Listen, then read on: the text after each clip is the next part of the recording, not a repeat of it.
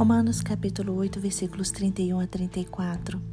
Que diremos, pois, à vista dessas coisas? Se Deus é por nós, quem será contra nós? Aquele que não poupou seu próprio filho, antes por todos nós o entregou, porventura não nos dará graciosamente com ele todas as coisas? Quem tentará acusação contra os eleitos de Deus? É Deus quem os justifica. Quem os condenará? É Cristo Jesus quem morreu, ou antes quem ressuscitou, o qual está à direita de Deus e também intercede por nós. Irmãos, quando lemos a Bíblia, descobrimos que o tempo de vida nesta terra não é um tempo de descanso e de bonança, porque o próprio Jesus Cristo nos ensinou a termos bom ânimo, pois haveríamos de enfrentar lutas e aflições. João capítulo 16, versículo 33 diz: Tenho-vos dito isto para que em mim tenhais paz. No mundo tereis aflições, mas tende bom ânimo, eu venci o mundo. O apóstolo Paulo também nos disse que por meio de muitas tribulações nos importa entrar no reino de Deus. Mas se Deus é por nós, quem será contra nós? Quando temos o Senhor Deus ao nosso lado, nossos inimigos são incapazes de nos vencer. O gigante Golias exalava superioridade diante do pequeno Davi, mas Davi o enfrentou em nome do Senhor dos Exércitos, por isso o gigante foi derrotado. Assim acontece com os gigantes que se levantam contra nós.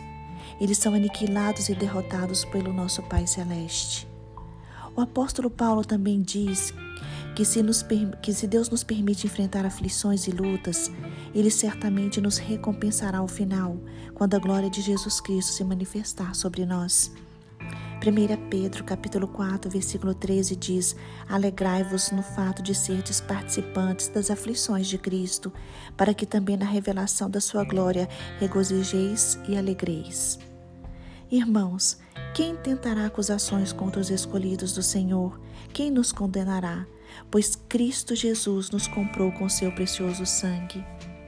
O Senhor nos diz que nos dará de forma graciosa com Cristo Jesus todas as coisas. Filipenses capítulo 4, versículo 19 diz: E o meu Deus, segundo a sua riqueza em glória, há de suprir em Cristo Jesus cada uma das nossas necessidades. Jesus Cristo se fez justiça por nós, morreu em nosso lugar na cruz do Calvário, para que hoje pudéssemos ser justos, para vivermos em santidade de vida e em novidade de vida. Jesus Cristo é a videira verdadeira e nós os ramos. Se estamos enxertados na videira que é Cristo, estamos debaixo do seu favor e do seu cuidado. Se o Pai e Jesus Cristo nos justificam, ninguém pode nos condenar.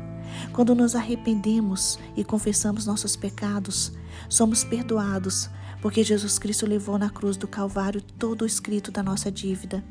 A dívida foi praga com o sangue vertido lá na cruz.